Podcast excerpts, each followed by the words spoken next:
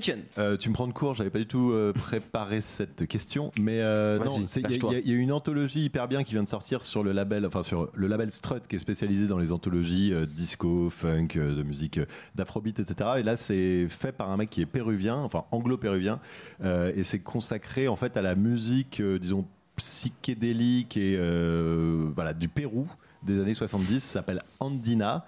C'est à la fois des influences euh, créoles indienne, euh, lat- enfin hispanique, et c'est hyper étonnant. En fait, moi, c'est pas du tout. J'en parle parce qu'en fait, c'est pas du tout mon, mon, mon univers musical. C'est pas du tout un truc avec lequel j'ai grandi ou quoi que ce soit.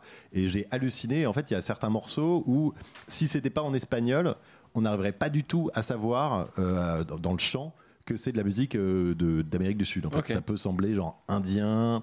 Euh, Il y a même des trucs qui peuvent ressembler à, du rail ou à de la musique orientale, etc. Il n'y a pas encore les effets sur les voix et tout, mais j'ai écouté un peu ce que faisaient les artistes aujourd'hui. Et en fait, c'est assez marrant. Dans la musique euh, péruvienne d'aujourd'hui, il y a des trucs qui ressemblent étonnamment à la musique orientale ou à la musique euh, maghrébine.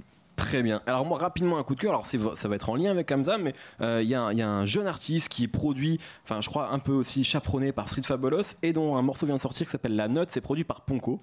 Euh, encore lui. Euh, L'artiste s'appelle, je sais pas si je l'ai dit, Sanucci. Je l'ai dit ou pas Non, tu l'as voilà, pas bah voilà, je le dis. Donc s'appelle Sanucci. San S-A-N plus loin Uchi H-U-2-C-I. Et c'est vraiment. très- Alors il y a qu'un morceau pour l'instant. Enfin il y a qu'un morceau sur la plateforme de streaming. Il y a d'autres clips qui sont qui sont très cool aussi que vous pouvez regarder. Mais voilà, c'est un jeu encore un Belge. Vraiment, euh, je vous jure qu'on n'est pas payé pour ça. Mais il, il est doué. et C'est Ponko encore à la prod. Alors il y a, il y a un côté un peu latino qu'on retrouve sur Cuba, produit par Ponko aussi de mémoire d'Amza. Sur Pina Colada de Simlesio, produit aussi par Ponko. Donc il y a une sorte de voilà de, de cohérence entre entre tous ces projets.